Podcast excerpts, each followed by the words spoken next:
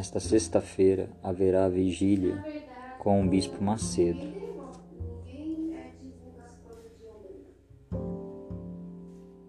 Hã?